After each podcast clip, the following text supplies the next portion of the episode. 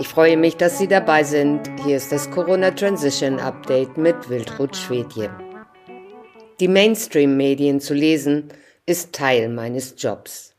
Deshalb gehe ich die Sache pragmatisch an.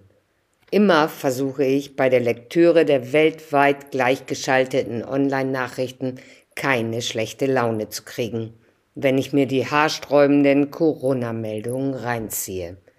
Das klappt nicht immer. Manchmal werde ich unglaublich wütend. Denn je mehr Medien in unterschiedlichen Sprachen ich lese, umso leichter und deutlicher sind die Fäden zu erkennen, an denen die diversen Zeitungen, Online-Portale oder Nachrichtenagenturen hängen.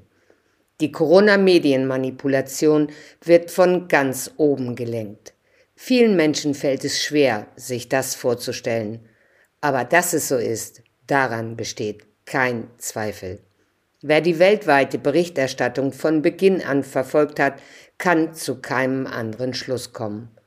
Noch sprachloser macht, dass eben diese Manipulationsstrategie beim Event 201 im Oktober 2019 in New York genauestens besprochen wurde.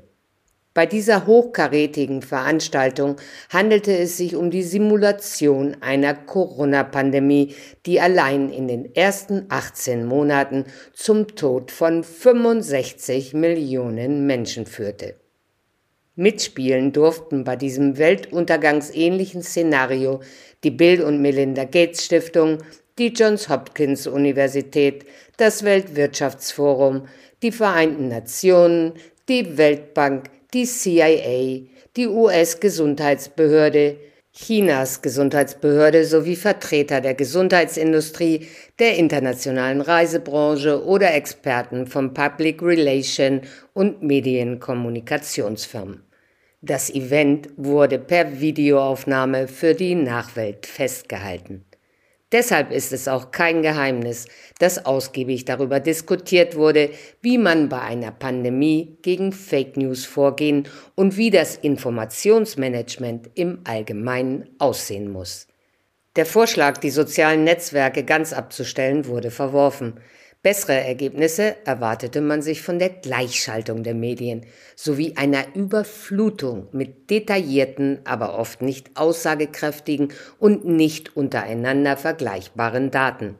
Für eine erfolgreiche Medienarbeit müsse man Informationsquellen einspannen, die bereits Vertrauen in der Bevölkerung genießen. Auch ein immer härteres Vorgehen gegen kritische Stimmen bis hin zur Zensur der sozialen Medien oder dem Abschalten von unliebsamen Internetseiten wurde in Betracht gezogen. Zur Debatte stand auch das Eingreifen nationaler Regierungen bei Falschmeldungen. Nach anderthalb Jahren Corona-Irrsinn bleibt nur eins zu sagen. Diese exzellente Planung wurde perfekt in die Realität umgesetzt. Diesen und viele weitere Artikel finden Sie auf unserer Website www.corona-transition.org.